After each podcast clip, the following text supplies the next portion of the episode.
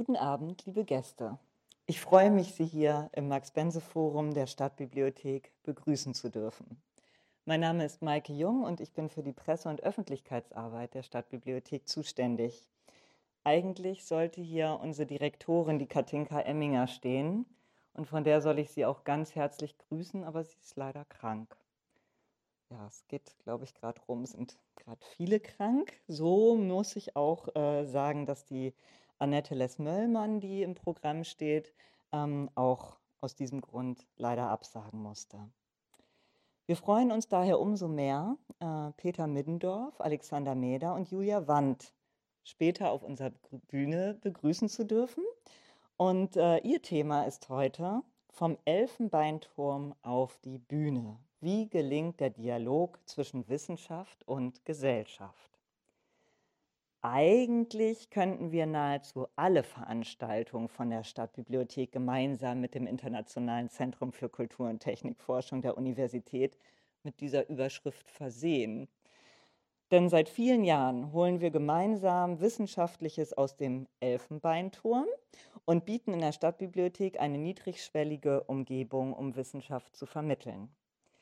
Die Stadtbibliothek am Mailänder Platz ist nun zehn Jahre jung aber bereits im Wilhelmspalais boten wir gemeinsam viele spannende Veranstaltungen. Und ich erinnere mich da besonders gern an das Jahr 2008 und die Ringvorlesung zum Jahr der Mathematik, veranstaltet vom Fachbereich Mathematik und dem IZKT.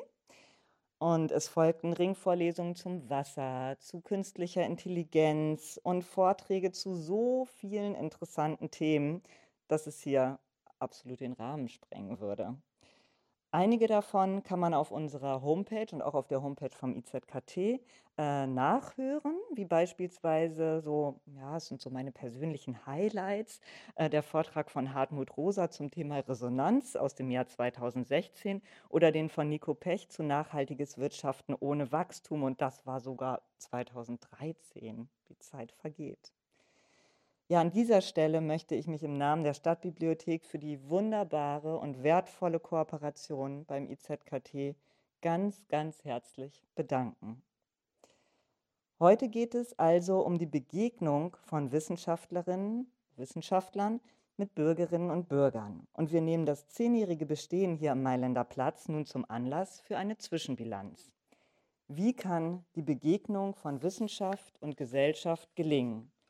Das ist gerade bei brennenden Themen wie Klima, Epidemien und Migration von immenser Wichtigkeit. Und äh, es diskutieren dieses Thema mit Ihnen der Prorektor für Wissenschafts- und Technologietransfer an der Universität Stuttgart, Professor Peter Mittendorf, der, Wirtschafts-, der Wissenschaftsjournalist äh, Professor Alexander Mäder von der Hochschule der Medien Stuttgart und Julia Wandt, im Rektorat der Universität Freiburg verantwortlich für das Ressort Wissenschaftskommunikation und Strategie. Es führt durch den Abend und moderiert Frau Dr. Elke Uhl vom IZKT der Universität Stuttgart. Und nun wünsche ich Ihnen einen interessanten Abend. Vielen Dank.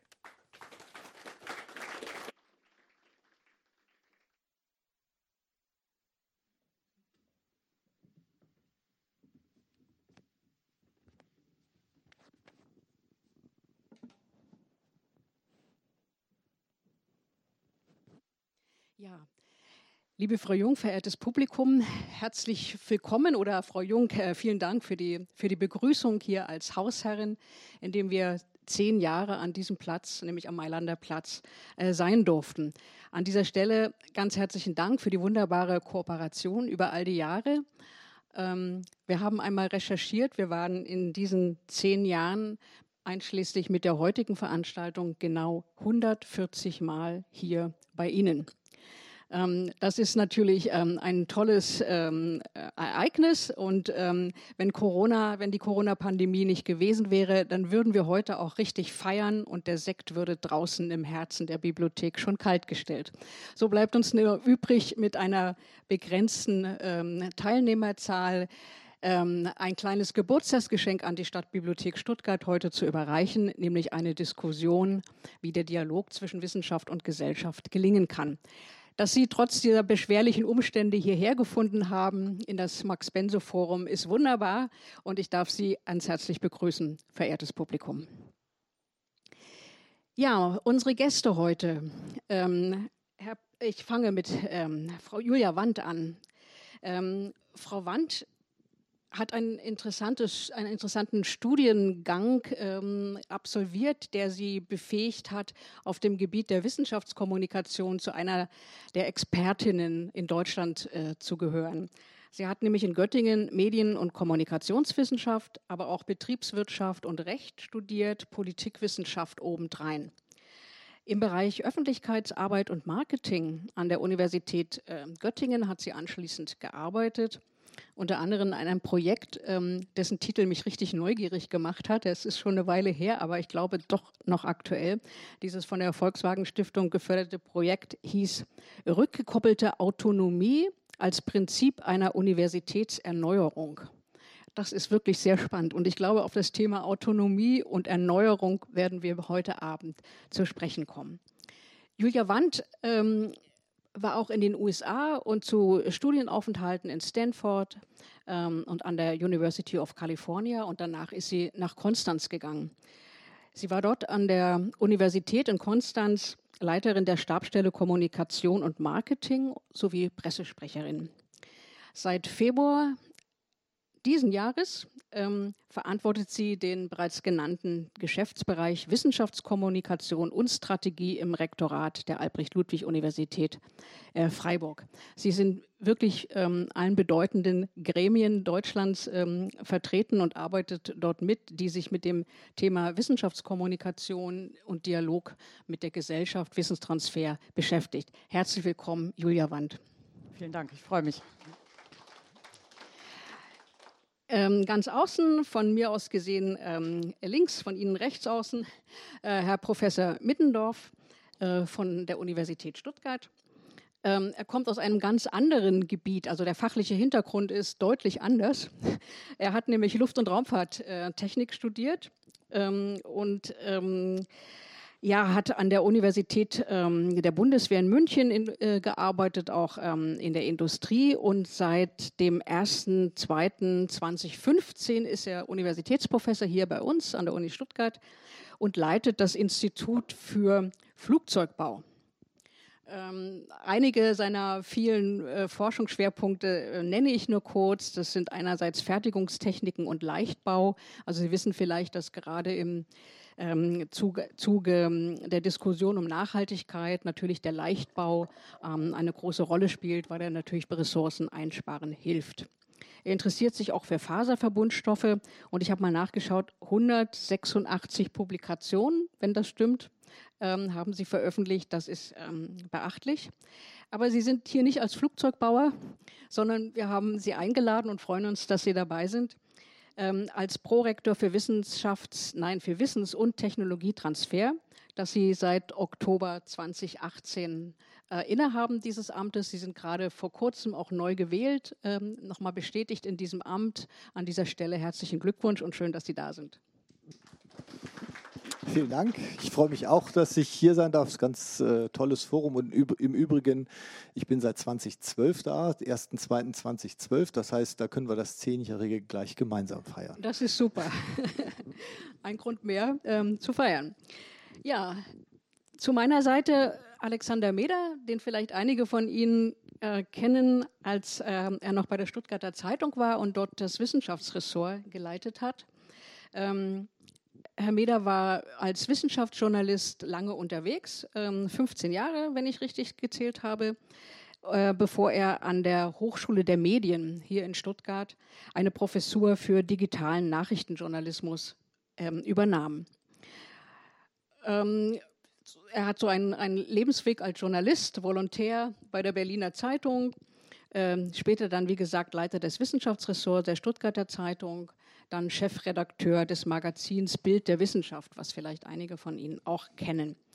Heute schreibt er ähm, vor allem bei den Riff-Reportern über Zukunftsthemen.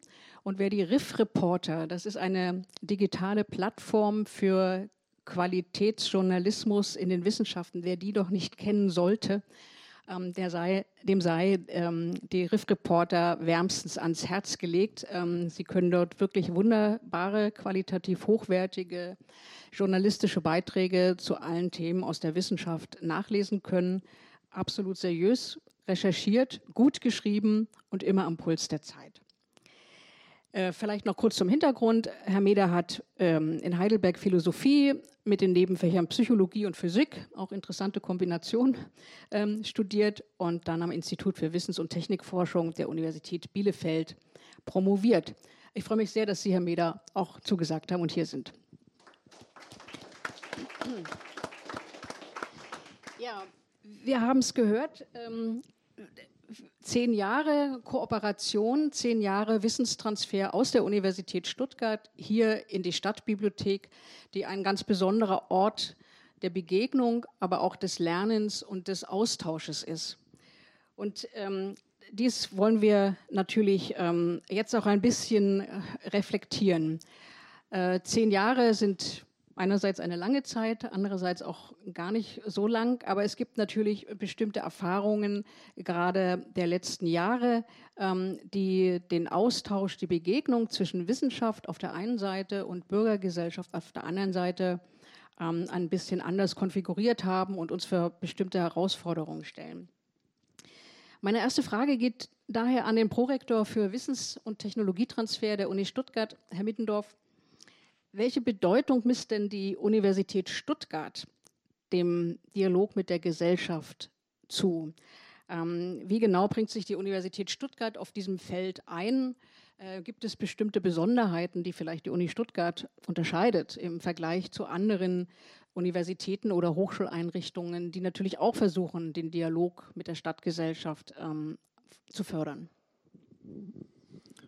Also zunächst ähm, würde ich mal sagen, die Universität Stuttgart ist als äh, technisch orientierte Universität ähm, dem Transfer sehr stark verpflichtet. Das sehen Sie auch daran, dass sie 2013 äh, direkt mit der Novellierung des Landeshochschulgesetzes äh, eben ein eigenes Prorektorat für Wissens- und Technologietransfer eingerichtet hat. Und das heißt bewusst Wissens- und Technologietransfer mit Sicherheit äh, sind wir als äh, stark technisch orientierte Universität sowieso stark und vielleicht auch ein bisschen übergewichtig äh, im Bereich des Technologietransfers, aber wir vergessen nie den Wissenstransfer und der Dialog mit der Gesellschaft ist natürlich ein ganz wichtiger Bestandteil des Wissenstransfers. Also das wurde sehr früh auch als wichtige Aufgabe wahrgenommen und in der Universitätsleitung verankert.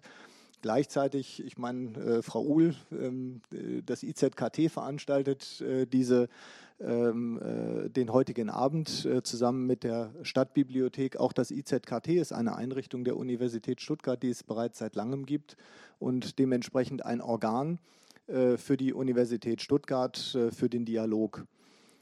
Ich glaube, das ist auch für uns sehr wichtig, die Kommunikation mit der Gesellschaft Einerseits, äh, weil wir als technisch orientierte Universität natürlich oder hoffentlich äh, sehr stark zu den aktuellen Themen, die wir vielleicht mit Digitalisierung, Transformation etc.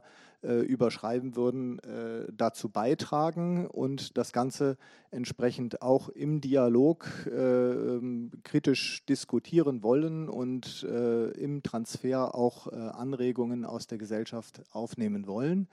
Und wir sind, anders als vielleicht andere Universitäten, äh, nicht, ich würde mal sagen, wir sind in Stuttgart nicht in einer Universitätsstadt, ja, steht auch nicht auf dem, auf dem Ortseingangsschild von Stuttgart.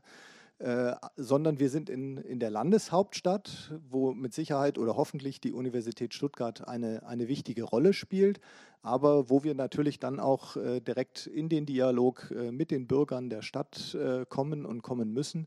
Deswegen ist es für uns nochmal doppelt wichtig, also aus den Gründen, weil wir eine technisch orientierte Universität sind und weil wir eben in der Landeshauptstadt auch sind, äh, dementsprechend das Thema ähm, äh, vorne auf der Agenda zu haben. Gleichzeitig, auch das, das sehen Sie, äh, gibt es andere Universitäten, die auch sehr fortschrittlich sind und das ist ein wichtiges Thema.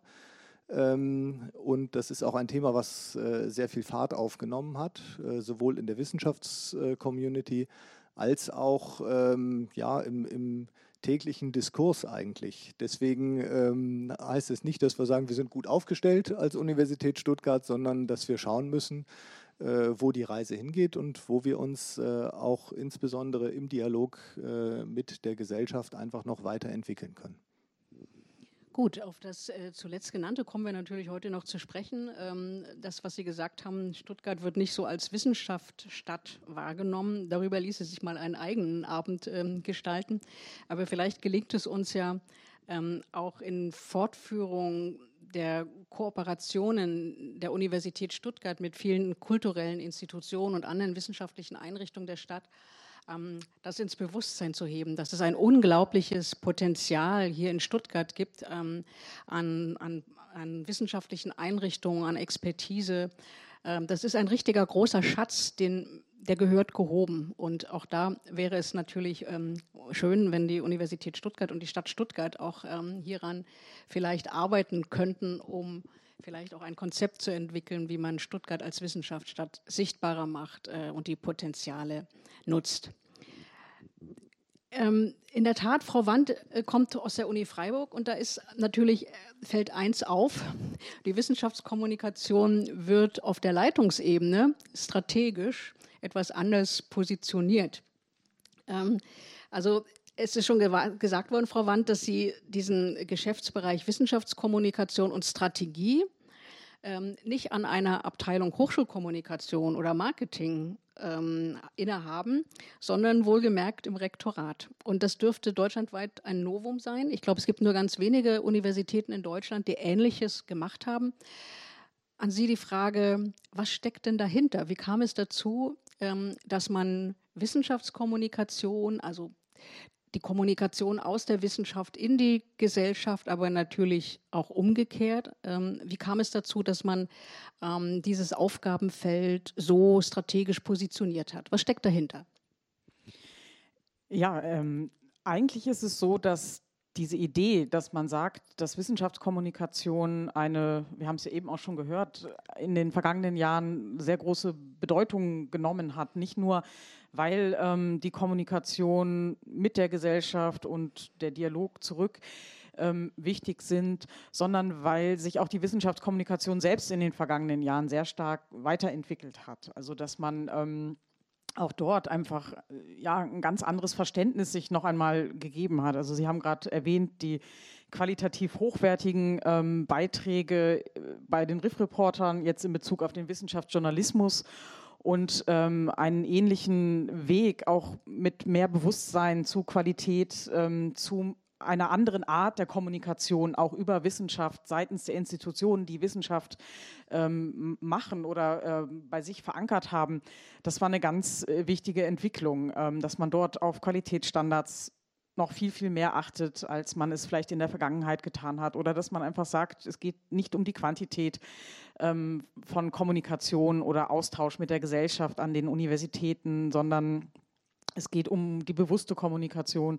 Und äh, ja, bei all dieser Entwicklung, so in den vergangenen 10, 15 Jahren, äh, wurde immer mehr der, der Wunsch auch geäußert, auch seitens von Medien und auch ähm, aus der Politik, also auch bei einigen äh, Bundestagsanhörungen, wo ich äh, vor Ort war, dass die Kommunikation an Hochschulen ob dieser Bedeutung äh, doch auch eigentlich anders aufgehängt sein müsste. Nicht nur in Bezug auf die Position, so wie es jetzt an der Universität Freiburg, wie Sie gesagt haben, ähm, ja, das erst, also erstmalig der Fall war, das Thema auf Wissenschaft, äh, auf Universitätsleitungsebene zu verankern. Ähm, also das heißt, wir haben natürlich auch eine Kommunikationsabteilung an der äh, Universität Freiburg und dort gibt es auch ganz normal eine Pressesprecherin und eine Kommunikationsleiterin, aber dass sozusagen dieses Thema nochmal ähm, ja, wegen der Bedeutung wie gesagt, institutionell verankert wurde.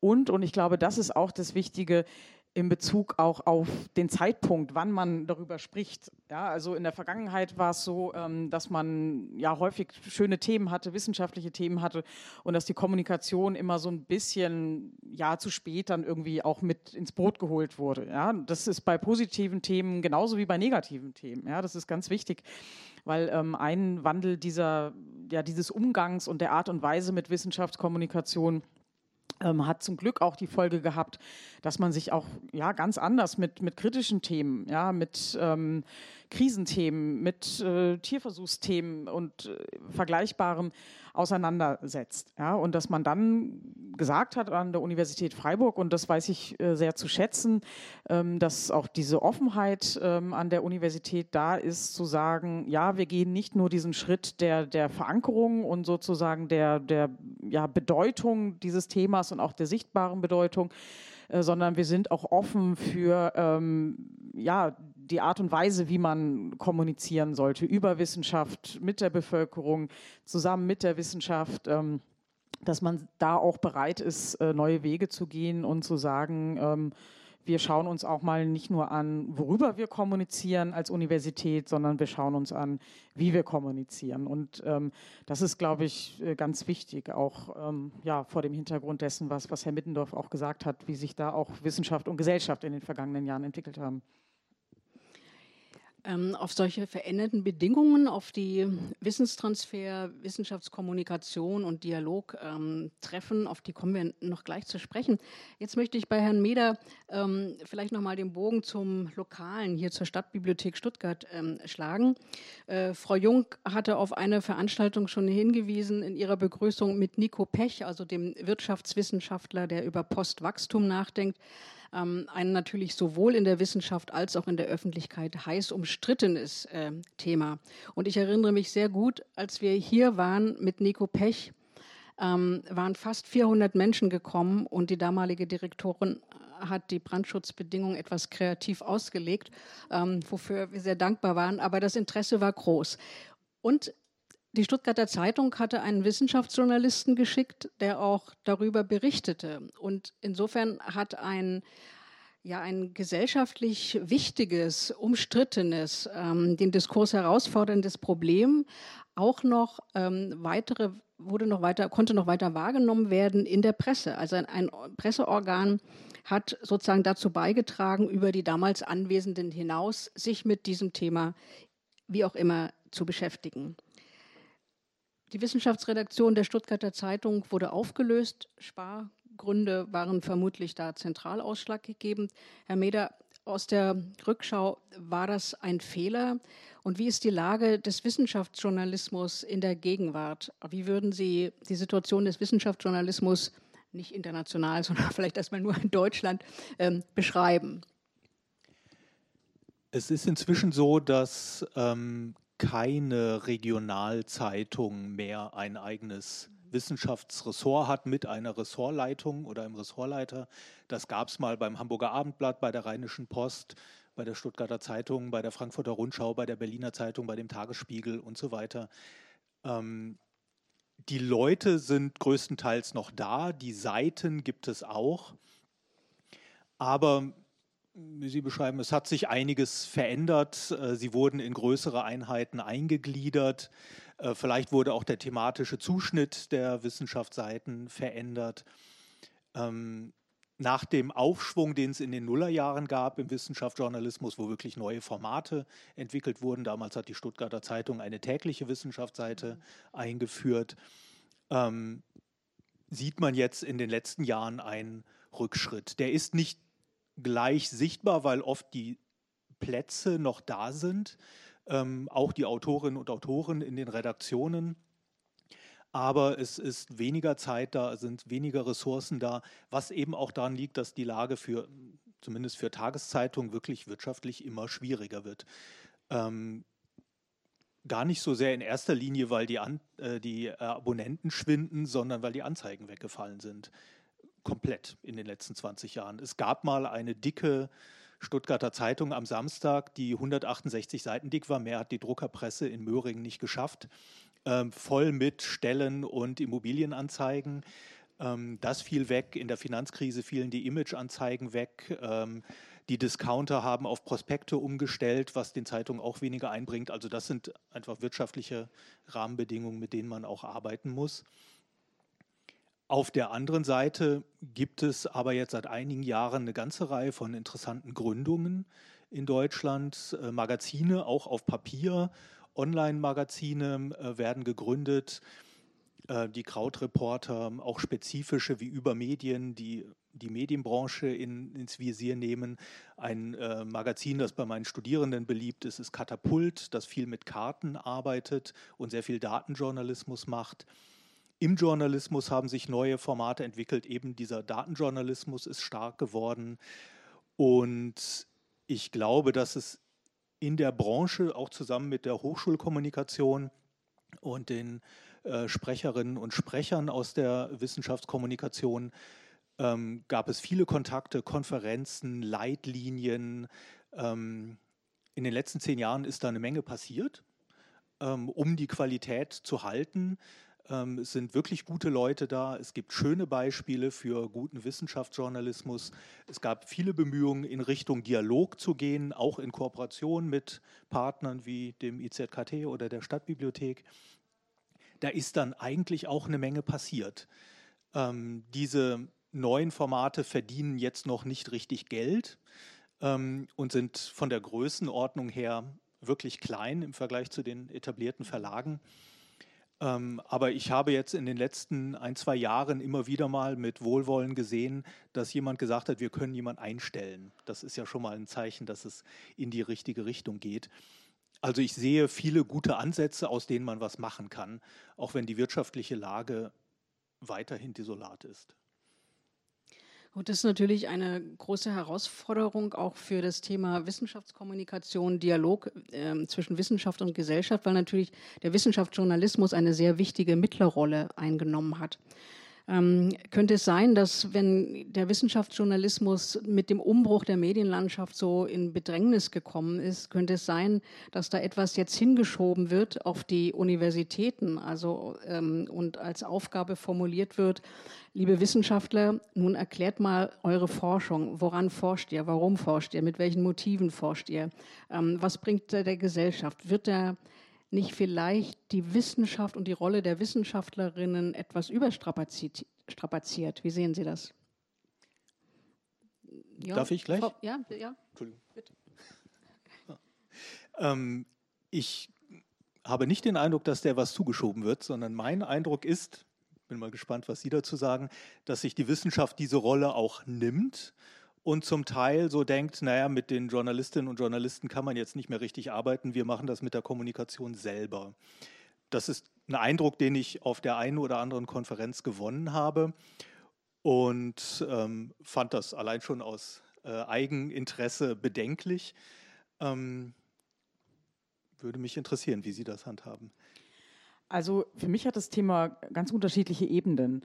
Also ich glaube, die WissenschaftlerInnen selber, die kommunizieren so oder so. Ja, also die sind entweder daran interessiert und die sind intrinsisch motiviert, es zu tun, oder sie sind es nicht. Ja, man, man kann und muss sie aus meiner Sicht auch unterstützen. Ja, also sie brauchen auch die Anerkennung in ihrer Institution, wenn sie bereit sind, ähm, in den Dialog mit der Gesellschaft zu gehen. Und das ist sozusagen das eine. Ähm, ich stimme mir dazu. Ähm, ich denke nicht, dass damit verbunden war, dass den Hochschulen etwas zugeschoben wurde. Und selbst wenn das mal die Idee sein sollte, dann würde ich das aus Hochschulsicht auch strikt ablehnen. Ja, weil die Hochschulen die Rolle der Wissenschaftsjournalistinnen nicht übernehmen können.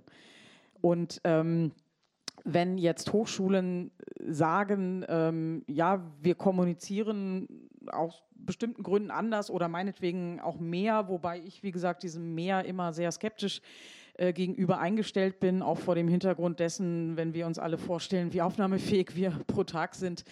Ähm, dann sollten das andere Gründe haben. Ja, aber diese Rollen, was macht der Wissenschaftsjournalismus und was macht die Wissenschaftskommunikation an Hochschulen, also was macht die Hochschulkommunikation, das sind ganz unterschiedliche Dinge. Aber weil es diese Entwicklung gab, leider, die Herr Mäder beschrieben hat, gerade deswegen ist es wichtig, dass die Hochschulen sich mit den vorhin genannten Punkten wie Qualität und Verantwortung auseinandersetzen. Also gerade deswegen müssen sie ähm, sich dessen bewusst sein, welche, ähm, ja, welche Wirkung ihre Kommunikation auch haben kann.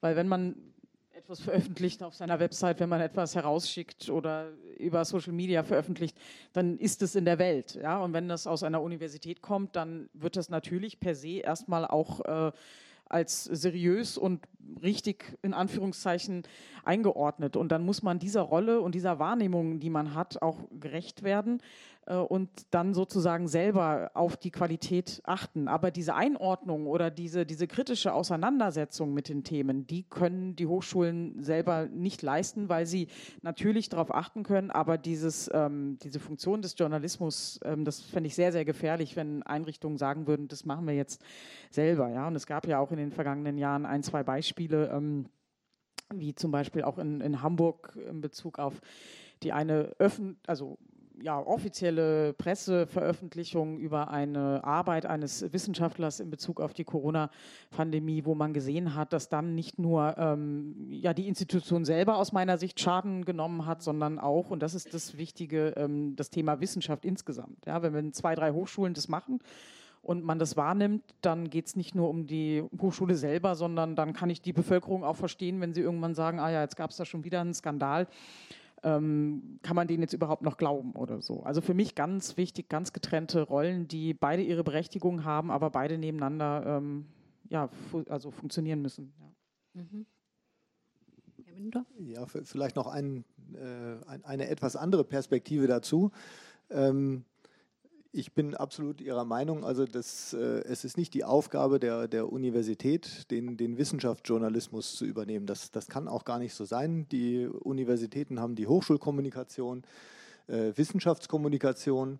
Ähm, was wir aber natürlich sehen, und da muss man vielleicht unterscheiden zwischen der Universität als Institution äh, und dann den äh, einzelnen Mitgliedern der Universität.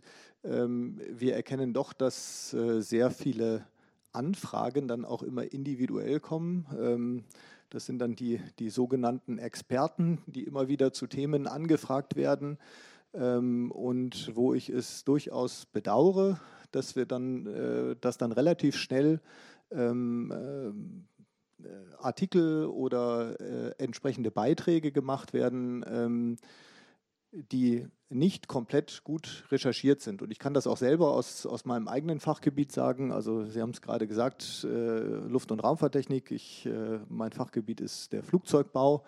Ähm, immer wenn irgendwas passiert äh, in, der, in der Luftfahrt, dann äh, weiß die, das Sekretariat schon Bescheid. Da kommen wahrscheinlich wieder Anfragen von Journalisten und möchten eine schnelle Meinung oder ein, ein schnelles Statement dazu haben. Und das ist ganz gefährlich aus meiner Sicht ähm, denn es ist nicht so einfach, äh, komplexe Tatsachen oder komplexe Vorgänge schnell äh, dementsprechend zu bewerten. Ein schnelles Interview am Telefon und äh, dann steht es schon äh, irgendwo in der Presse, sondern Sachen müssen gut recherchiert, gut erklärt werden äh, und die Universität und die Angehörige der Universität müssen sich natürlich auch dem verpflichtet fühlen, äh, nicht Meinungen preiszugeben, sondern Wissen und Fakten an der Stelle. Und äh, wenn der Wissenschaftsjournalismus an, an, an der einen Stelle so ein kleines bisschen eingebrochen ist, äh, und das, das nehme ich dann auch gar nicht den Redaktionen irgendwie übel, dann wird halt der Beitrag probiert, irgendwie anders, äh, den irgendwie anders zu bekommen. Und dann geht man mal schnell durchs Internet, äh, gibt in Google irgendwie gerade das Schlagwort ein, äh, erwischt irgendjemanden, der dementsprechend die äh, Denomination hat, und dann wird er angerufen.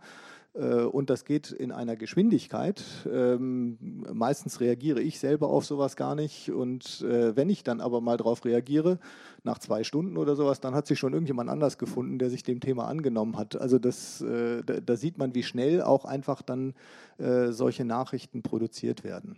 Das ist ein, ein Trend, den ich sehe, den ich auch nicht unbedingt als sehr positiv sehe.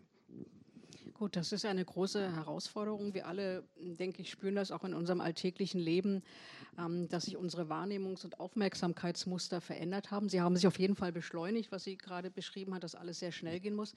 Vielleicht ist der, der Dialog zwischen Wissenschaft und Gesellschaft ähm, an Orten der Begegnung vielleicht auch so etwas, was ein bisschen zur Entschleunigung im Sinne einer seriösen Diskussion, eines seriösen, faktenbasierten Austausches beitragen kann. Und vielleicht ist das auch die Rolle, die so ein Ort wie die Stadtbibliothek spielen kann, wenn Corona dann vorbei ist, ähm, dass wir uns einfach mehr Zeit nehmen, um ähm, nicht nur aus der Wissenschaft zu berichten. Es geht nicht nur um das Informieren, sondern um wirklich um eine in eine Diskussion zu treten auf Augenhöhe, wo auch Impulse und Erwartungen aus der Gesellschaft in die Wissenschaft hineingetragen werden.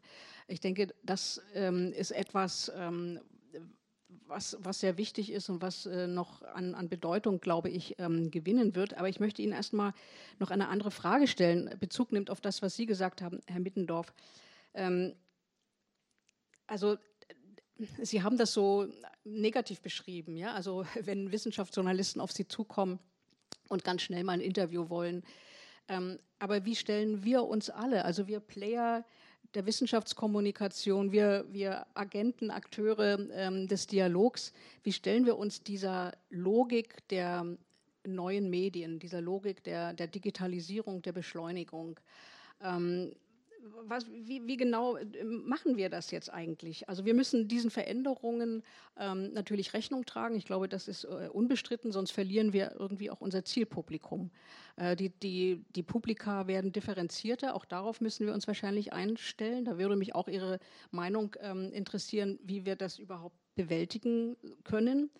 Aber was jetzt genau? Wir können uns nicht an krawalligen Talkshows ähm, orientieren. Äh, wir können ähm, nicht schnell mal was raus ähm, posaunen, das würde auch der, das Vertrauen in die Institutionenwissenschaft ähm, erodieren.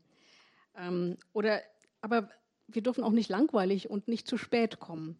Ähm, und wie genau ähm, schaffen wir diesen Spagat? Ähm, müssen wir doch mehr auf als bisher auf Personalisierung, also auf Stars setzen, auf Dramatisierung, auf Emotionalisierung oder äh, sollten wir das lieber nichts tun. Ich darf vielleicht nochmal äh, zitieren. Ähm, Jens Rehländer, das ist der Kommunikationschef der Volkswagen Stiftung und der schrieb vor einiger Zeit in der Zeit, ich zitiere, wenn Wissenschaft in der medialisierten Gesellschaft eine Stimme behalten will, muss sie tun, was ihr eigentlich widerstrebt. Schnell sein, laut sein und angriffslustig. Wie sehen Sie das? Also ich habe den Rehländer damals schon widersprochen und das weiß er auch. Ähm, also erstmal, also neue Medien, ich vermeide auch diesen Begriff, ja, weil äh, sie sind aus meiner Sicht überhaupt nicht mehr neu. Und auch an den Hochschulen arbeitet man schon seit mindestens 15 Jahren auch ähm, mit sozusagen sozialen Netzwerken und sozialen Medien. Und ähm, ich finde es auch gut oder würde gerne auch alle weiteren Institutionen unterstützen, darin gehend, dass man über ihre Existenz oder ob man sie jetzt gut findet oder nicht, dass man darüber auch wirklich nicht mehr diskutieren sollte, weil die Medien sind da, sie sind Realität, wir alle verwenden sie. Sie haben gesagt, bestimmte Zielgruppen, und da denke ich natürlich auch an Hochschulen und Universitäten, ähm, verwenden sie ganz besonders stark. Und ähm, das ist einfach eine Entwicklung und Kommunikation hat sehr, sehr viele unterschiedliche Entwicklungen, ähm, die man einfach ähm, ja nicht nur akzeptieren sollte, sondern im Gegenteil ähm, mit, dem, mit der man dann auch umgehen sollte. Ja? Und ähm, ich glaube, dass auch das mit der Schnelligkeit ähm, jetzt gar nicht unbedingt etwas mit den sozialen Medien zu tun hat, sondern auch grundsätzlich. Ja? Weil wenn jetzt die Wissenschaftsjournalistin bei Herrn Mittendorf anruft und für, sage ich mal, die, die morgige Printausgabe recherchiert, dann ist es ja erstmal per se das, das Gleiche. Ja? Also dann ist es ja sozusagen, ist der Zeitdruck da, auch wenn das jetzt äh, mit Online erstmal, erstmal nichts zu tun hat. Und ich glaube, dass es ähm, da zum einen, denke ich, auch ähm, die Unterstützung geben muss und mit Sicherheit auch ähm, an allen Universitäten gibt, dass man dort dann auch, auch berät, was das heißt, was man auch machen kann, welche Rechte man hat, insbesondere wenn man dann auch vielleicht unzufrieden ist ähm, mit dem, was dann sozusagen aus dem gemacht wurde, ähm, was man gesagt hat.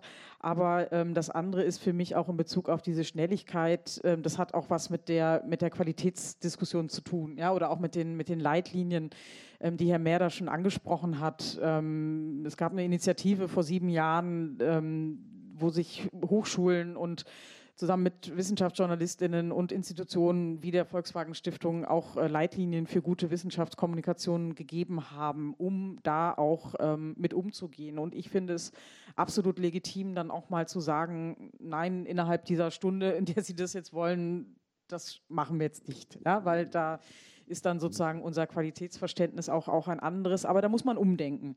Ja, und da muss man auch als Institution dann auch mal sagen, okay, dann verzichte ich auch mal. Ähm, und ich weiß, das ist erstmal vielleicht auch wirklich eine eine Umstellung. Ähm, aber ich denke, das gehört auch genau zu diesem Wandel dazu, dass man sagt, ähm, man, man akzeptiert dann auch ähm, ja, die veränderte Kommunikation und versucht sie auch dadurch mit auszugestalten, dass man sagt, ähm, was kann man tun, um trotzdem die Qualität zu halten oder halt zu verbessern.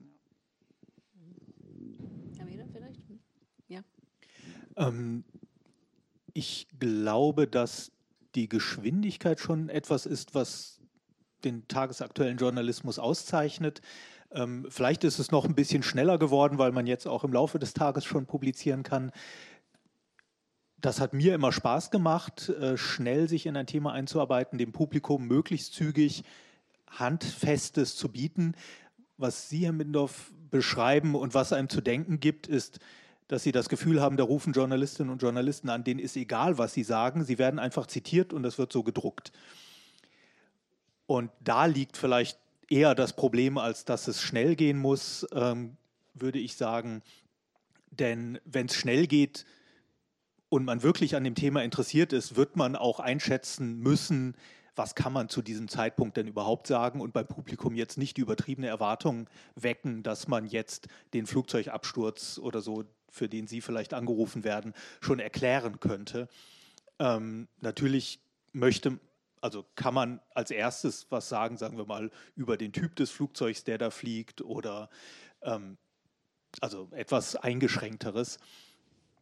Ähm, und dieses äh, Verständnis, das sich, glaube ich, schon im Online-Journalismus breit gemacht hat, das vielleicht früher nicht so da war, ist dieses, wir holen schnell irgendwelche Zitate und Fakten ein und transportieren die gleich weiter.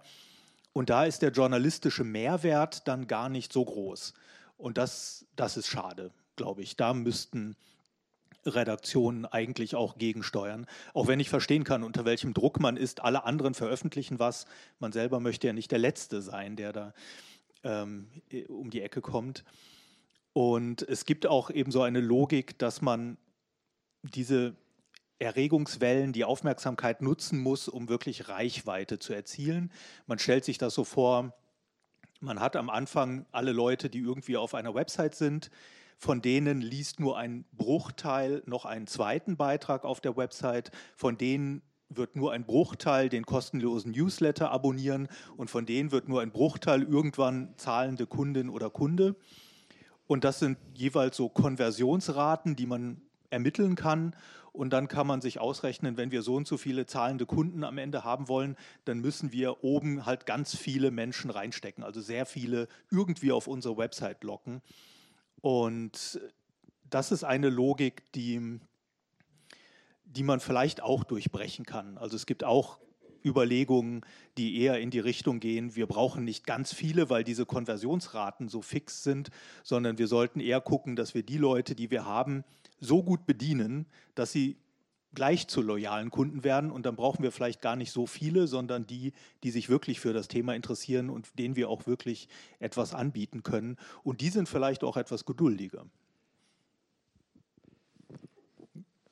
Ich stimme vielem zu, insbesondere dem, dem Schnellsein. Ja, also ich glaube, das äh, äh, ist, wie man heutzutage manchmal so schön sagt, alternativlos.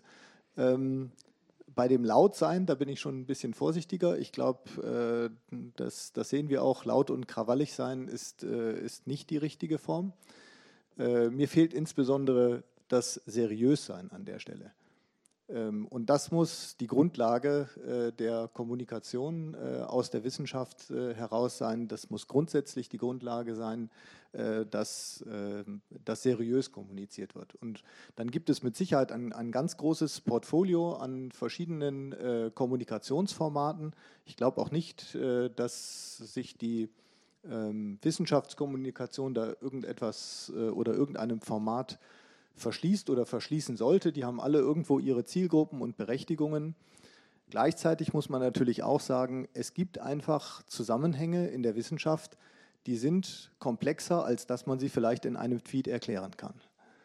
Und äh, das, darauf darf man dann auch mal hinweisen, ähm, äh, dass, dass es eben auch an ähm, Kommunikationsformaten bedarf, wo man ähm, deutlich längere Zeit dafür braucht, äh, gibt es ja inzwischen in, in, in Zeitungen oder ähnlichem nur noch äh, relativ selten, äh, wo man wirklich eine, ähm, einen Zusammenhang äh, deutlich detaillierter ähm, äh, ausdiskutiert und ausrecherchiert.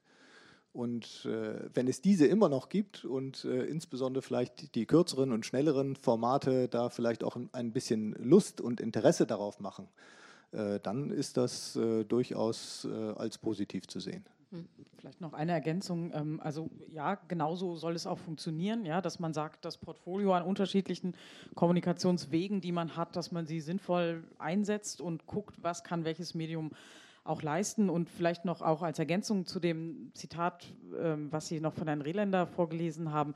Es gab mal auch in den vergangenen Jahren und es gibt auch teilweise immer noch so eine Tendenz an den Hochschulen des sogenannten Storytelling, ja, dass man sozusagen versucht, dann Geschichten zu erzählen und davon wendet man sich zurzeit auch wieder ab. Ja, natürlich muss das irgendwie ansprechend sein, was man äh, kommuniziert und es muss irgendwie verständlich sein. Ja? Aber so dieses, ähm, ich weiß nicht, wie hieß es gerade, laut und krawallig und dann auch vielleicht zu zu Blumerand oder so, ähm, da hoffe ich, dass der Trend auch noch stärker wieder, wieder zurückgeht, ja, weil diese Seriosität, die ist ganz wichtig und ähm, das heißt nicht, dass Texte langweilig sein müssen, im Gegenteil, ja, die können trotzdem ansprechend sein, aber man muss nicht aus jeder, ähm, ja, ne, aus, aus jedem wissenschaftlichen Zwischenergebnis oder so dann, also irgendwann wird es dann auch zu viel und ich bin auch sicher, auch für diejenigen, die man erreichen möchte, wird es dann auch irgendwann zu viel.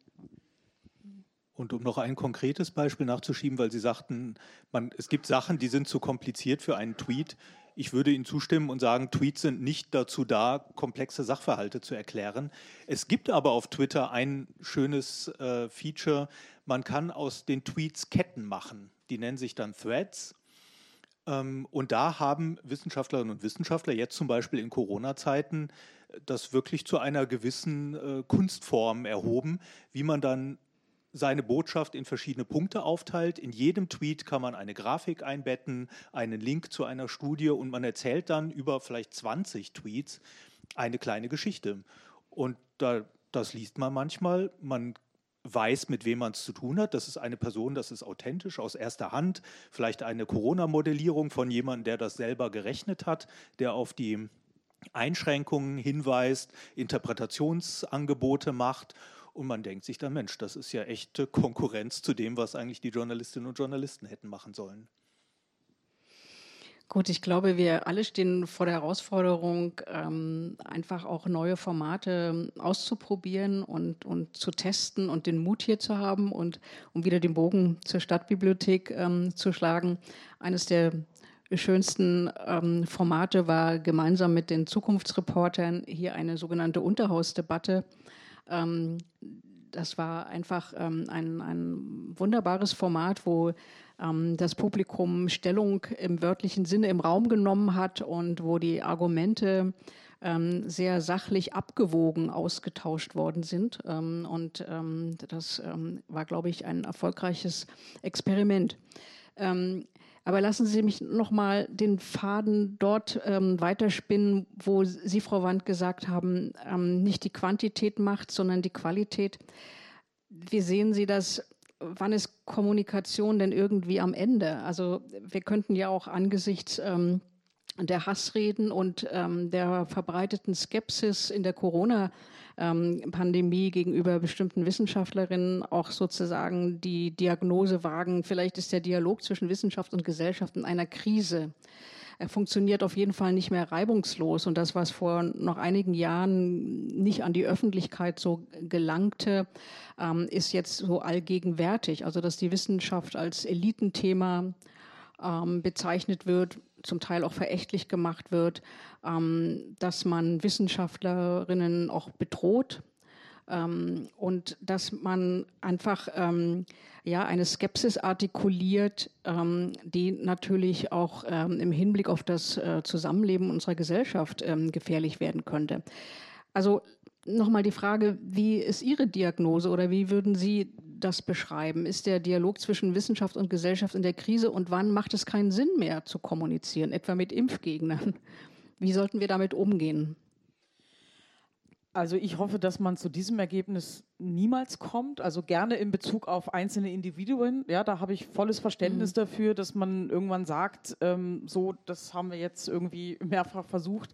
Aber in Bezug auf das Thema selber ähm, würde ich sagen, auf gar keinen Fall ähm, da resignieren oder aufgeben. Ich glaube auch, dass das, was wir jetzt in den vergangenen zwei Jahren während der Corona-Pandemie gesehen haben, auch einfach nur eine Art Vergrößerungsglas ist war. Also dass es sozusagen diese Skeptiker und auch diese Kommunikationswege ähm, schon immer gab, aber es jetzt natürlich nochmal in einem ganz anderen Ausmaß einfach auch, auch zutage getreten ist, auch wegen der Bedeutung des Themas. Ja, so eine Pandemie ist etwas, das betrifft jeden Einzelnen auf der Welt und jede Einzelne. Und ähm, ich glaube, dass es dadurch einfach nochmal klarer geworden ist, ähm, wie, wie Kommunikation auch funktioniert, was man berücksichtigen muss und wo man dann durchaus auch mal sagen muss, okay, ähm, das ist sozusagen jetzt in diesem Einzelfall führt uns das nicht weiter, aber es ändert nichts daran, dass wir ähm, ja nicht aufgeben und die von Herrn Meder genannten WissenschaftlerInnen,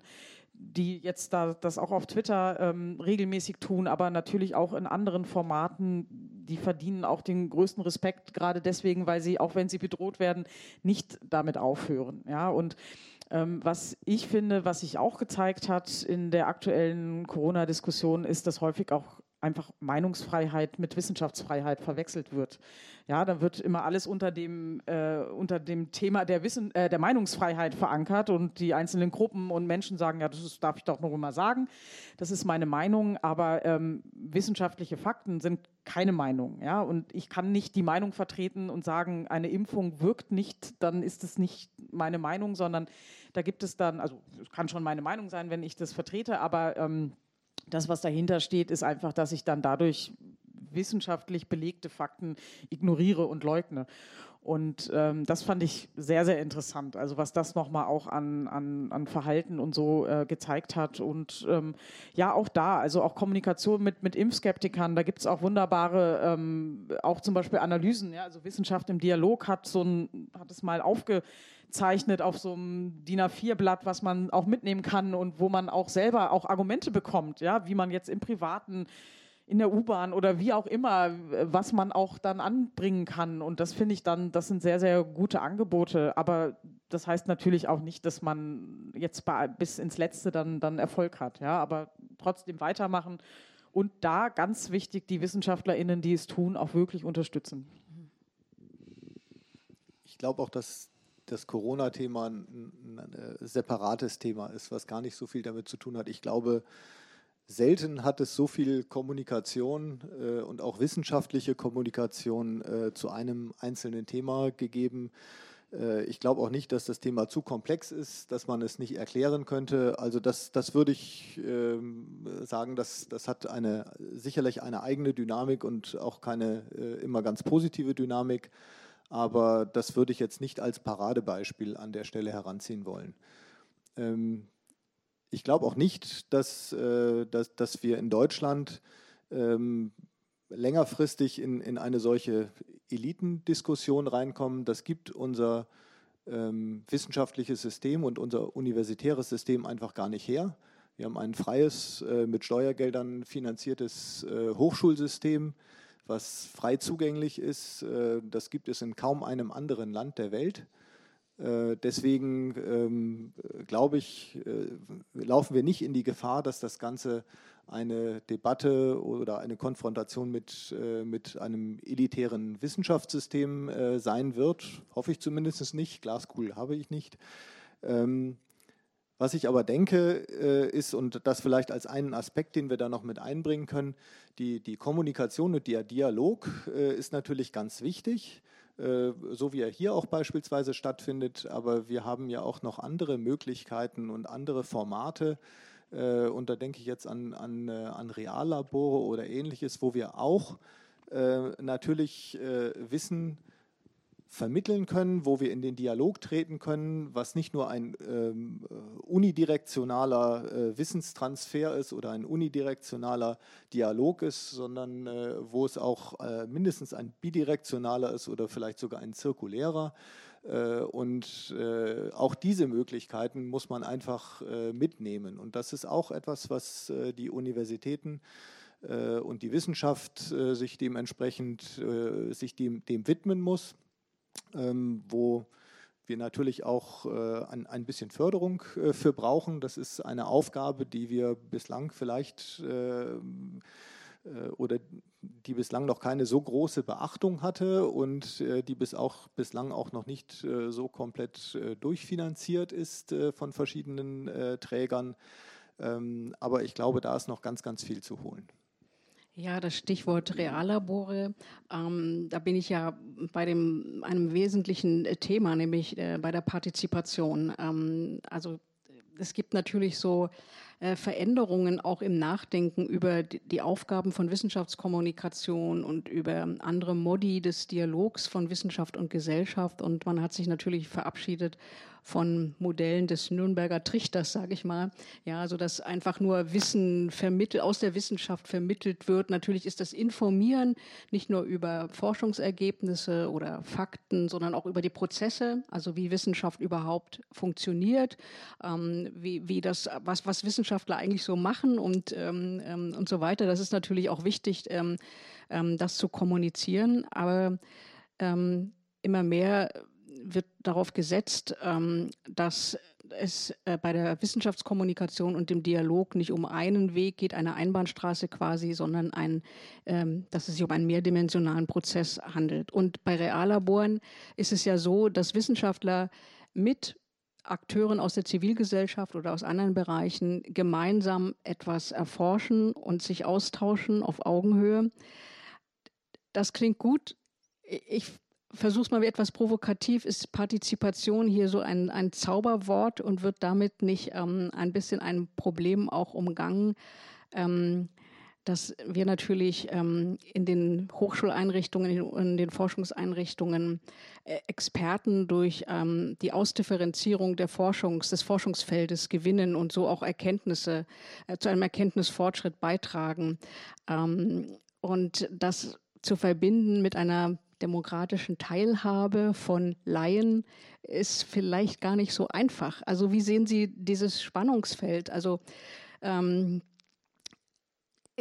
oder vielleicht mal anders formuliert, wie kann man denn Teilhabewünsche aus der Gesellschaft in der Wissenschaft überhaupt aufgreifen, berücksichtigen und adäquat umsetzen? Also es ähm, was, äh, es gibt eine Diagnose, vielleicht fange ich so an, von Alexander Bogner, die er dieses Jahr in einem Reklambändchen ähm, gebracht hat, wo er einen Rat gibt, wie so etwas vielleicht besser funktionieren kann. Und seine Diagnose ist, dass sich ein Teil der fundamentalen Wissenschaftsleugnung ähm, dadurch erklären lässt, dass es ja auch eine gewisse Zumutung ist, wenn man ankommt und sagt, so sind die Fakten wissenschaftlich geprüft, was willst du da noch argumentieren? Und er, so verstehe ich ihn, eigentlich dazu rät, dem Politischen etwas mehr Raum zu lassen. Also nicht zu versuchen, politische Fragen in Sachfragen umzuwandeln, die sich wissenschaftlich klären lassen. Politikerinnen und Politiker laden manchmal dazu ein, sie delegieren sozusagen Verantwortung an die Wissenschaft und sagen, ja, die haben gesagt und deshalb mussten wir machen. Aber so funktioniert ja Politik nicht.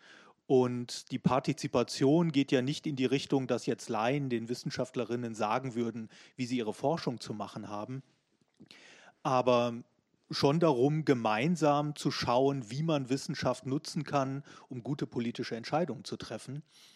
Und da finde ich Reallabore und andere partizipative Formate eigentlich einen ganz guten Ansatz, wenn man es wirklich ernst meint und auf die Bevölkerung, die Leute, die da interessiert sind, auch wirklich hört und mit ihnen diskutiert und nicht immer wieder sozusagen deutlich macht, ich bin hier die Wissenschaftlerin oder der Wissenschaftler und weiß es besser, ähm, kann, kann das, glaube ich, sogar der Wissenschaft Input geben ähm, in die Richtung, wo ist denn eigentlich Beratungsbedarf, wo ist Forschungsbedarf, ähm, welche Lösungen, sagen wir, zur Bewältigung der Klimakrise sind denn auch nicht nur gut durchgerechnet und bringen den entsprechenden CO2, die entsprechende CO2-Entsparung sind, sondern sind auch sozusagen sozial oder politisch robust in dem Sinne, dass sie auch Mehrheiten finden können und von den Menschen akzeptiert werden. Also ich stimme dir völlig zu. Äh, insbesondere gibt es nicht äh, äh das One Size Fits All, also dass, dass wir sagen, ähm, alles muss durch einen solchen partizipativen Ansatz durchlaufen. Da eignet sich auch nicht jedes Forschungsthema dafür. Aber wenn wir jetzt mal sagen, Mobilitätsforschung, ja, ähm, da äh, ist durchaus ein partizipativer Ansatz äh, angebracht, äh, weil es ja auch darum geht, wie die Mobilität von morgen oder übermorgen aussehen soll und äh, wie die auch angenommen wird. Aber das heißt nicht, dass äh, sozusagen grundsätzlich alles nur aus diesem partizipativen Ansatz entspringt. Wir werden auch nach wie vor, und das müssen wir auch haben, freie, erkenntnisorientierte, ähm, Neugierde ähm, getriebene Grundlagenforschung. Die brauchen wir natürlich genauso zu einem bestimmten Zeitpunkt wird das vielleicht, äh, werden diese Forschungsergebnisse dann wieder in einen solchen partizipativen Prozess reinkommen. Aber diese beiden äh, Formen schließen sich nicht aus und äh, verschiedene Forschungsthemen sind vielleicht eher für das eine oder für das andere geeignet, beziehungsweise können ihre Rollen dort auch wechseln. Gut, aus der eigenen Erfahrung aus einem Reallabor für nachhaltige Mobilitätskultur kann ich natürlich ähm, berichten, dass der Kommunikationsaufwand äh, für die beteiligten Wissenschaftlerinnen enorm ist und dass das ähm, auch zu Konflikten kommt mit ähm, den Anforderungen im Wissenschaftsbetrieb selbst. Und wenn es sich um junge Wissenschaftlerinnen handelt, ähm, ist das nicht unbedingt karriereförderlich, weil die Karriere fördert fördern Publikationen, die Anzahl der Publikationen, ähm, ein, ein differenziertes Wissen, was äh, eine Forschungslücke schließt und nicht ähm, ein groß angelegter, langwieriger und oft konfliktbeladener ähm, partizipativer Prozess. Also das muss man vielleicht auch noch mal der Ehrlichkeit halber sagen. Da müsste vielleicht die ähm, die Förderstrukturen ähm, an den Hochschulen und Universitäten auch dementsprechend verändert werden, wie überhaupt auch die Unterstützung für Dialogformate äh, für Wissenschaftskommunikation auf diesem hohen Niveau, wie wir uns das vorstellen, natürlich auch einer Unterstützung bedürfen. Ähm, das versteht sich ja nicht so von selbst. Ja, vielleicht dazu. Ähm, Sie hatten vorhin die unterschiedlichen Initiativen genannt, die es zurzeit auch gibt. Und eine davon ist die ähm, Factory Viscom vom Bundesministerium ja. für Bildung und Forschung. Und da gab es eine Arbeitsgruppe von sechs Arbeitsgruppen und die äh, war zum Thema Anerkennung und Reputation von Wissenschaftskommunikation. Und es geht genau in die Richtung, ähm, die Sie gerade darstellen, dass es auch noch über die aufwendigeren Dialogformate hinaus ähm, einfach grundsätzlich an den Institutionen ähm, in die Richtung stärker gehen muss dass ähm, WissenschaftlerInnen, die kommunizieren möchten, die das wichtig finden, dass die das nicht, wie ein Mitglied unserer Arbeitsgruppe gesagt hat, das dann noch irgendwie noch morgens zwischen zwei und vier Uhr machen müssen, ja, sondern weil eigentlich der ganze Tag schon voll ist mit Forschung, mit Lehre, mit Gremien, sondern ähm, dass es da auch in den Institutionen ein wie auch immer geartetes Umdenken geben sollte, dass man sagt, okay, natürlich ist Forschung und Lehre das Wichtigste an einer Hochschule und natürlich müssen auch, wenn es jetzt Richtung vielleicht Leistungsbewertungen oder Zielvereinbarungen geht, ähm, müssen diese Themen weiterhin ne, also gegeben sein und auch erfüllt werden. Aber warum kann man nicht mal sagen, ne, anstatt vielleicht acht peer-reviewte Paper in drei Jahren zu veröffentlichen, reichen sechs und man kann dafür dann ähm, mit tollen Wissenschaftskommunikationsthemen den Rest sozusagen auffüllen. Und das fand ich ganz interessant, weil sowohl die Hochschulrektorenkonferenz, also der Zusammenschluss aller Hochschulpräsidentinnen und Rektorinnen vertreten war und gegen Ende der, ne, des Zeitraumes auch immer aufgeschlossener wurde diesem Thema gegenüber und auch die, die Fördereinrichtungen, also Deutsche Forschungsgemeinschaft und so, dass man dann sagt, okay, also wenn man das ernst meint, dann muss man die Personen, die kommunizieren möchten, unterstützen können. Wir haben auch gesagt, man muss nicht kommunizieren als Wissenschaftlerin. Also wenn man das nicht möchte, dann muss man weiterhin natürlich eine wissenschaftliche Karriere machen können. Aber diejenigen, die es gut finden und wichtig finden, die brauchen dann an anderen Stellen Entlastung. Gut, an dieser Stelle würde ich vielleicht die Runde öffnen für das Publikum. Ähm, Ich könnte mir vorstellen, dass Sie die eine oder andere Frage haben.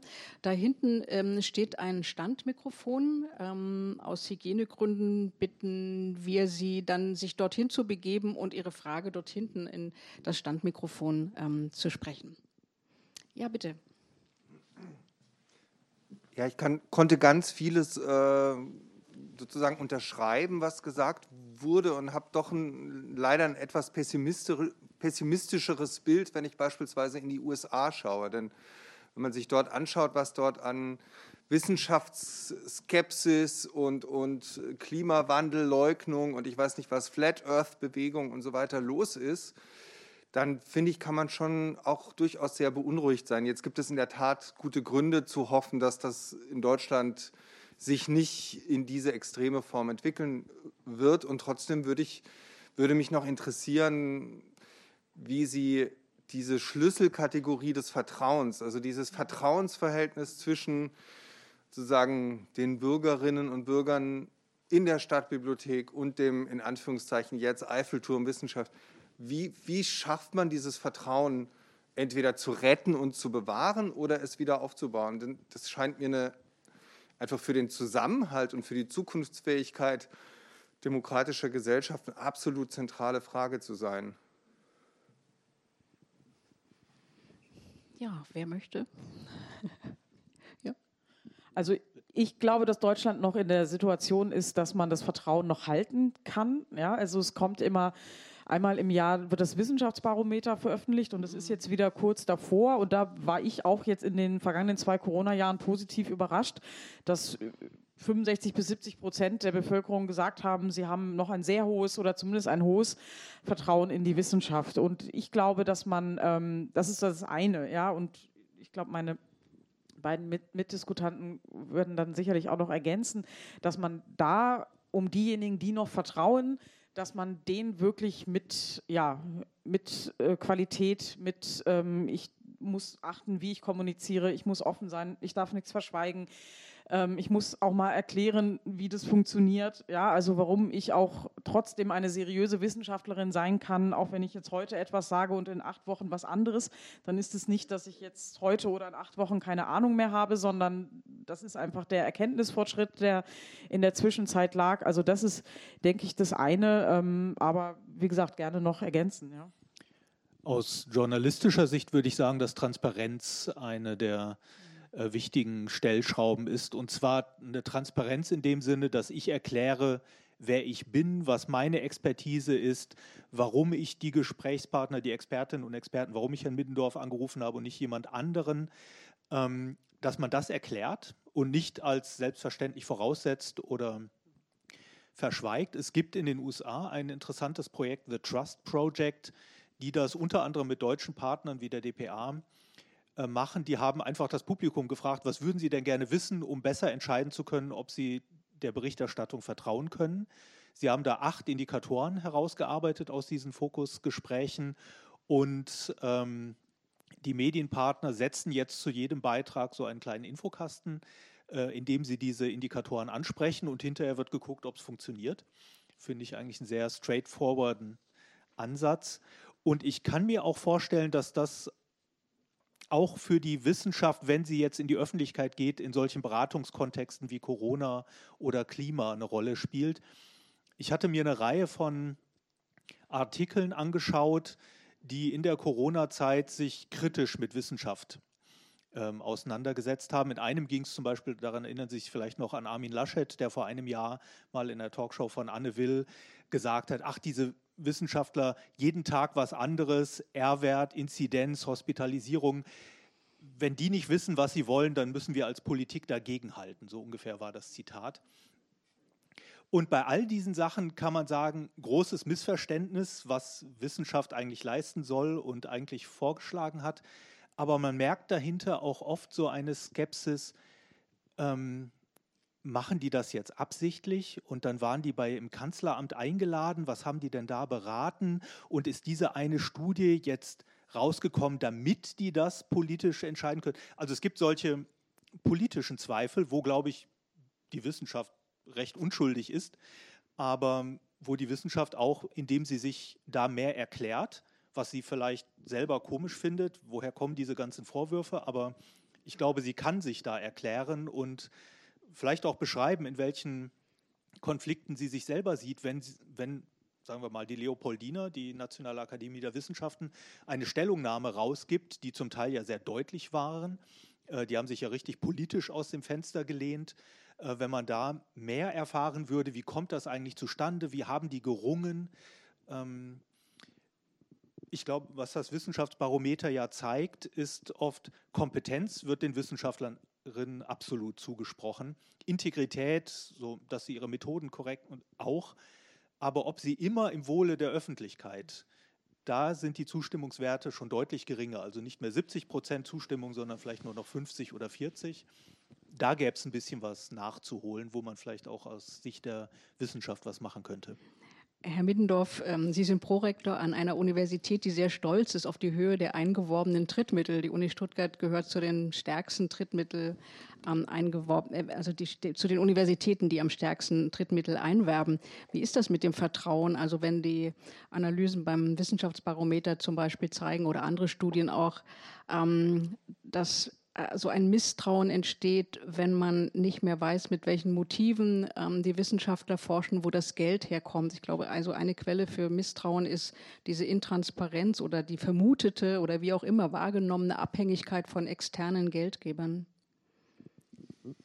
Ja, also ich, ich stimme dem zu. Transparenz ist ganz wichtig und wir erkennen ja auch in Ländern, die eine höhere Transparenz haben, gerade in skandinavischen Ländern, auch was äh, entsprechend die, ähm, äh, die, die Drittmittelgeber etc. angeht, äh, dass dort das Vertrauen auch deutlich äh, höher ist ich glaube, das darf man nicht äh, oder muss man nicht äh, zu weit äh, machen, sodass alles transparent und durchleuchtet ist. Ähm, man, man, kann das auch ein bisschen zu weit treiben. Ähm, aber mit Sicherheit äh, ist das wichtig, dass man darlegt, äh, wo auch dementsprechend Förderungen herkommen. Ähm, das deutsche Wissenschaftssystem ist so ausgelegt, dass wir ähm, ohne Drittmittel und ohne signifikant eingeworbene Drittmittel überhaupt nicht auskommen und unsere Forschung äh, teilweise sogar querfinanziert die Lehre gar nicht ausrichten können. Äh, aber da gibt es mit Sicherheit noch ein bisschen äh, Nachholbedarf, dass nicht nur die Zahlen alleine in den Raum geworfen werden, sondern dass wir auch die, die Herkunft der, der Mittel dementsprechend benennen ist teilweise tatsächlich auch ein, ein verwaltungstechnisches Problem, manchmal auch ein Datenschutzproblem. Also äh, das ist natürlich auch in Deutschland immer ein, ein ganz wichtiges Thema. Aber Transparenz ist, äh, ist an der Stelle, glaube ich, äh, die richtige Antwort. Und auch ein bisschen die Sensibilisierung für die Wissenschaftlerinnen, dass eben Wissenschaftskommunikation, Wissenstransfer eine immer wichtigere Rolle vielleicht spielt äh, und äh, dass wir natürlich dann auch schauen müssen, äh, dass wir ähm, äh, das äh, mitgeben, dass wir das Thema anerkennen, dass wir gegebenenfalls äh, Weiterbildung etc. dort ermöglichen, weil das ist ja auch nicht irgendwas, was vom Himmel fällt, nur weil man sich für eine wissenschaftliche Karriere entschieden hat. Ja, vielen Dank. Ich sehe da hinten ähm, ein, eine Person. Ja, wenn Sie bitte an das Standmikro gehen. Anf so? Anfangs der Pandemie gab es unterschiedliche wissenschaftliche Äußerungen.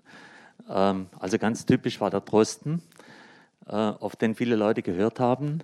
Und dann gab es auch einen Wodark, ist Ihnen deren Begriff wahrscheinlich schon. Der wird auch als Wissenschaftler gehandelt, vor allem von den ähm, Pandemieleugnern.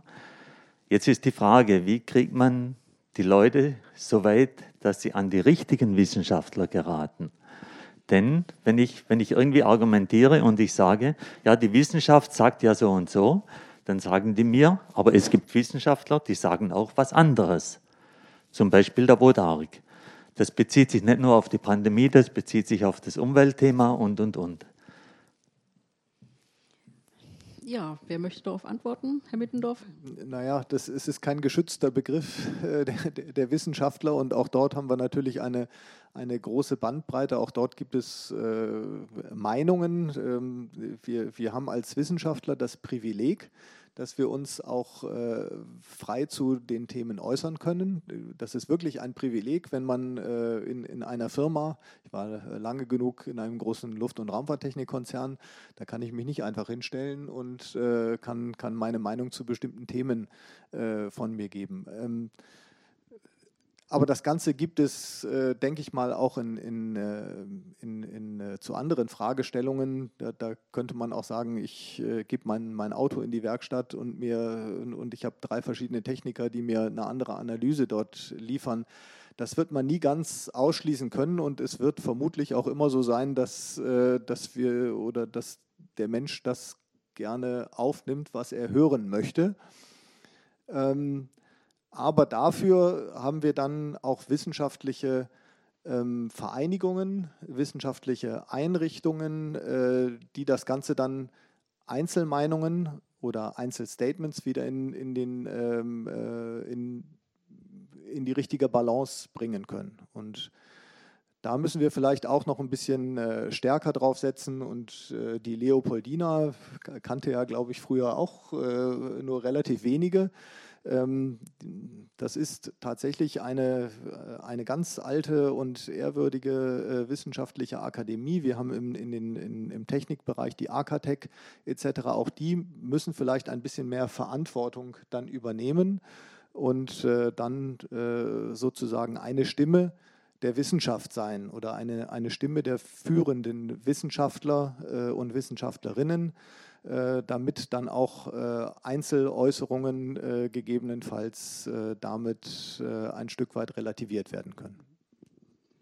Ja, ich glaube, das ist das Wichtige, dass es dann eingebettet wird von anderen WissenschaftlerInnen und die dann häufig und zum, zumindest in dem Fall des genannten äh, Herrn Wodak ähm, ja dann auch wirklich es machen können, ja, weil natürlich das, was sozusagen von Herrn Drosten, von Frau Priesmann, von Frau Ziesig ähm, ne, also wenn, wenn die einer Meinung sind, dann sind sie das ja auch nicht, ne, jetzt verwende ich auch das Wort Meinung, das ist ja dann noch nicht mal eine Meinung, sondern die haben ja dann sozusagen wissenschaftlich gearbeitet und ähm, haben dann auch äh, sozusagen Belege für ihre ähm, für ihre Ergebnisse. Und das ist mühsam, ja, weil natürlich auch Herr Wodak ähm, sich Wissenschaftler nennen darf und ähm, auch es tun soll. Aber dann ist halt diese Einbettung wichtig und ich finde, die Akademien spielen da auch eine ganz, ganz große Rolle. Ja? Aber man muss Zeit investieren und man muss es erklären und man muss es immer wieder, immer wieder tun. Gut. Ähm, Frau Meier-Grünü, ich interpretiere Sie so, dass Sie eine Frage stellen möchten?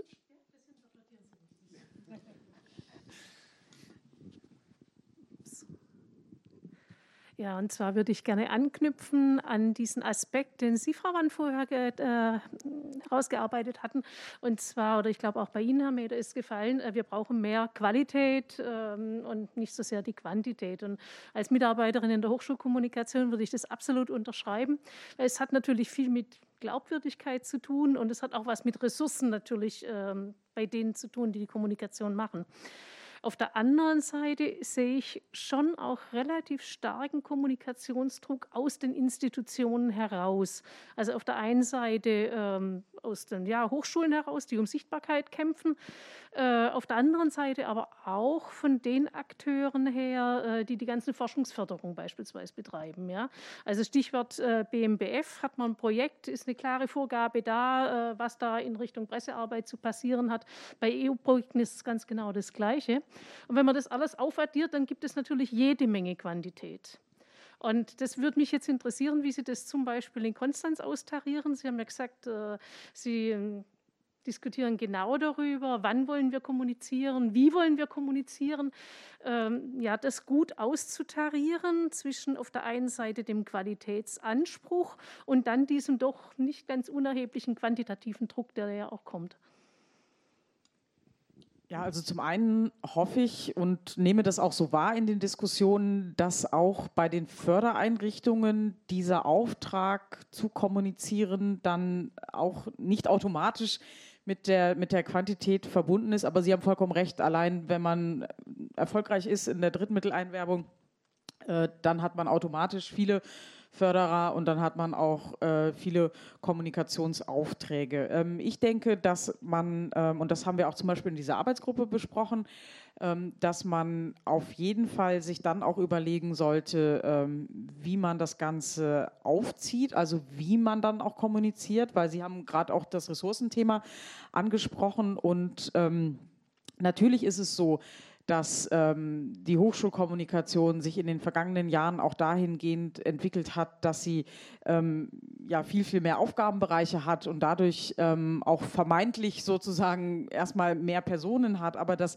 ähm, das geht ja damit einher, ja, dass man jetzt auch zusätzliche Kanäle hat, dass man zusätzliche Projekte hat, dass man zusätzliche Themen hat und dass man dann im Idealfall, und äh, das wäre jetzt auch so ein Modell, was man mal jetzt auch, was wir zumindest in dieser Arbeitsgruppe auch mit der Deutschen Forschungsgemeinschaft und ähm, auch mit dem BMBF besprochen hat, dass man dann trotzdem sagt, okay, man man, man wird diesem Anspruch gerecht und man, man freut sich auch über die, die Drittmittel, die man dann wieder für die Kommunikation auch bekommt, aber die sollte man dann trotzdem auch ähm, für das Projekt, für das Thema aber im Idealfall ähm, in Abstimmung mit den anderen Aktivitäten ähm, einsetzen. Und Abstimmung meine ich jetzt nicht, dass man das irgendwie inhaltlich abstimmen oder freigeben muss, sondern dass man es genau einbettet und sagt, okay, was gibt es eigentlich schon an der Universität, was gibt es schon für Kanäle, was gibt es schon für, für sonstige Wege, wo man das vielleicht noch mit reingeben kann. Ja, also es muss nicht jedes Projekt eine eigene Diskussionsveranstaltungen machen, wenn man denkt, ähm, das wird irgendwann zu viel, dann kommt niemand mehr, sondern man kann ja sagen, man macht eine der Universität Stuttgart und da stellt sich dann aus jedem Projekt mal etwa, jemand vor. Ich glaube, das muss man dann vor dem Hintergrund auch, auch abwägen. Also, dass man dann auch, wenn man sagt, okay, man ist erfolgreich, man kriegt dann auch die Gelder für die Kommunikation, dass man dann trotzdem sich inneruniversitär sich das Ganze anschaut und sagt, okay, was können wir eigentlich noch leisten, was wollen wir noch leisten und was können wir auch denjenigen, die wir irgendwie erreichen wollen oder mit denen wir in den Dialog treten wollen, auch überhaupt noch zumuten. Ja. Ähm, eine Frage würde ich angesichts der fortschreitenden Zeit noch zulassen. Sie hatten sich ähm, schon gemeldet, ja.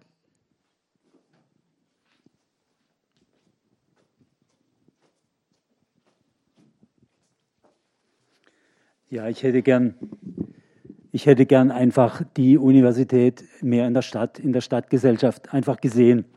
Ein positives Beispiel war beispielsweise diese Parklets. Man hat, äh, man hat Parkplätze weggenommen und hat Stellen geschaffen, wo Kommunikation der Bürger stattgefunden hat. Es war eine Situation, wo, äh, wo jeden, jeder betroffen hat, weil jeder hat entweder ein Auto oder ein Fahrrad, entweder ist er dafür oder dagegen. Das heißt, hier hat man die Uni gesehen, dass sie was tut. Das ist das eine Beispiel. Ich frage, wie kommt man dazu, dass das mehr geschieht? Das eine, kurz, kurz das andere Beispiel. Ich habe mit Schülern auf dem Jugendhaus von, von der Schule aus PV-Anlagen verlegt. Wir hatten eine ideale Situation, die Gemeinde hat mitgemacht, eine Firma hat mitgemacht. Ich war mit den Schülern wirklich auf dem Dach, es war abgesichert.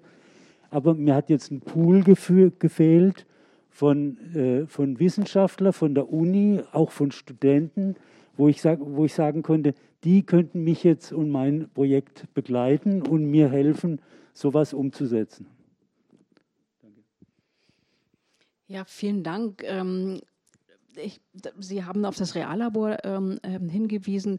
Vielleicht greife ich das auf, was, was jetzt ähm, von Ihnen, verehrtes Publikum, noch an Fragen hier eingebracht worden ist und möchte vielleicht die Abschlussfrage nochmal an das Podium richten ähm, und Sie ja um Ihre Zukunftsvision ähm, bitten. Also wo sehen Sie den, den, Dialog zwischen Wissenschaft und Gesellschaft in Stuttgart ähm, in den nächsten Jahren aufgestellt? Was wird anders sein? Was wird in fünf Jahren anders sein als heute?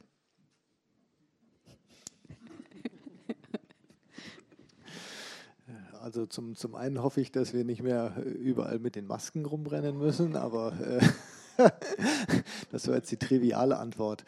Ähm, ich denke, dass das äh, Thema der äh, Wissenschaftskommunikation äh, sehr stark zunehmen wird. Ähm, ich hoffe, dass wir dort auch Unterstützungsmaßnahmen finden werden.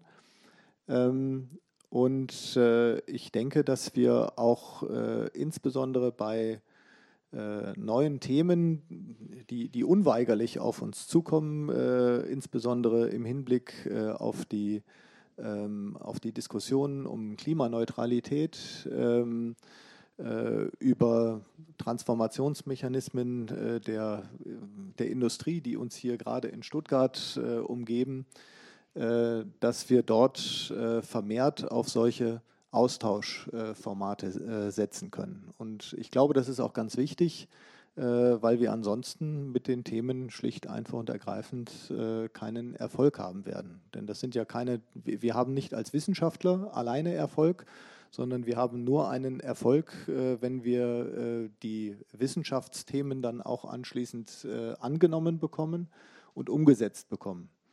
Und äh, von daher wünsche ich mir, dass wir dementsprechend äh, mehr Austauschformate haben äh, und dass uns die Austauschformate auch tatsächlich zu einem schnelleren Transfer verhelfen. Ähm, denn es geht nicht nur um den, um den Austausch, den wir haben, sondern es geht ja auch darum, dass wir Themen voranbringen müssen. Und äh, auch hier ist Geschwindigkeit gefragt ähm, denn wir haben nicht alle Zeit der Welt äh, und äh, dementsprechend hilft auch äh, der Austausch und der Diskurs, um äh, bei einigen für uns eminent wichtigen Themen hoffentlich schneller voranzukommen.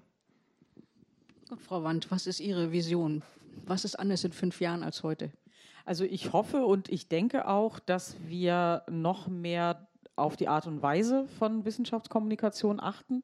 Ja, also dass wir noch mehr wegkommen von einer reinen Erfolgskommunikation, also dass es nicht darum geht, dass Universitäten sich überbieten, wer hat jetzt die meisten Drittmittel oder wer hat jetzt die meisten Projekte, sondern dass man im Sinne der Wissenschaft und im Sinne des schon immer wieder angesprochenen Bewahrens des Vertrauens ähm, von, äh, von ja, in Wissenschaft ähm, man sich zukünftig auch dadurch auszeichnen wird oder besonders dadurch auszeichnen wird, dass man in der Lage ist, auch äh, zu erklären, wie Wissenschaft funktioniert. Also dass man dann nämlich auch versteht, warum es an unterschiedlichen Standorten auch unterschiedliche wissenschaftliche Ergebnisse geben kann und muss und dass es dadurch auch einen wissenschaftlichen Diskurs geben darf und muss, dass das ganz normal ist und ähm, dass wir uns darauf mehr fokussieren und auch mal, auch mal hinter die Kulissen von Wissenschaft mehr schauen. Ja.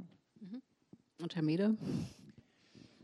Es gibt seit einigen Jahren in, im Journalismus unter Journalistinnen selbst ein gewisses Unbehagen, dass man ja, zu sehr konfliktorientiert berichtet, dass aus den äh, öffentlich geführten Debatten ähm, es keine richtigen Auswege gibt. Man dreht sich eigentlich nur im Kreis, ähm, man, die Leute kritisieren sich gegenseitig, es gibt wenig Suche nach Kompromisslinien und nach vielleicht sogar Lösungen, ähm, obwohl das, wenn man allein an die Klimakrise denkt, ja nun wirklich wichtig ist, selbst wenn sich alle einig sind, wir müssen mehr Klimaschutz machen, muss man ja gucken, dass man das sozial gerecht verteilt, ähm, dass die Lasten ähm, gut ausgewogen äh, tariert über die gesellschaftlichen ähm, Player da verteilt werden.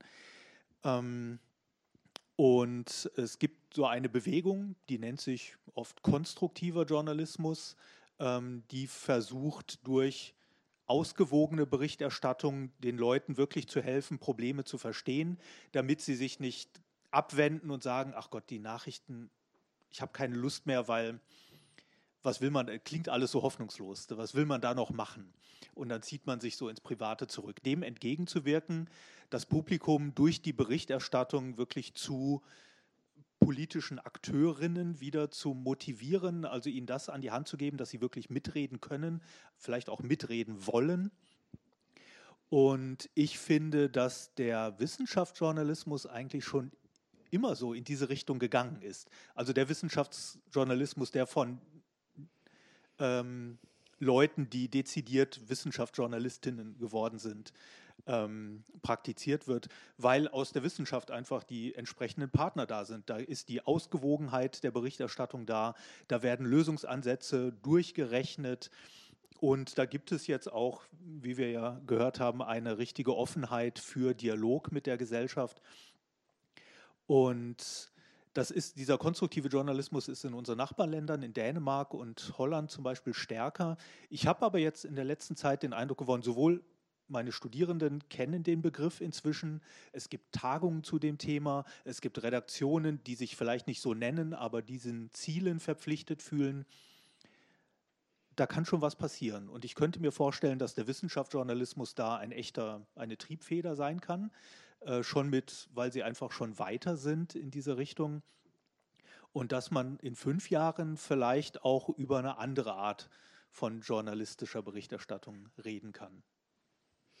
Ja, das ist eine, eine schöne Vision. Ich denke, wir sind angesichts der großen Herausforderungen ähm, unserer Zeit ähm, angehalten, den Dialog im konstruktiv-kritischen Sinne äh, zu stärken, ähm, auch darüber nachzudenken, wie er angesichts neuer Bedingungen besser funktionieren kann. Es braucht vielleicht auch noch eine Forschung über den äh, Dialog zwischen Wissenschaft und ähm, Gesellschaft, über Wissenschaftskommunikation und natürlich, dass wir äh, gute Dialoge, gute Austauschformate zwischen der Stadtgesellschaft hier in Stuttgart und der Wissenschaft ähm, anbieten können. Und dass wir das auch in den nächsten zehn Jahren unter anderem gemeinsam mit der Stadtbibliothek Stuttgart machen können. Darauf freuen wir uns.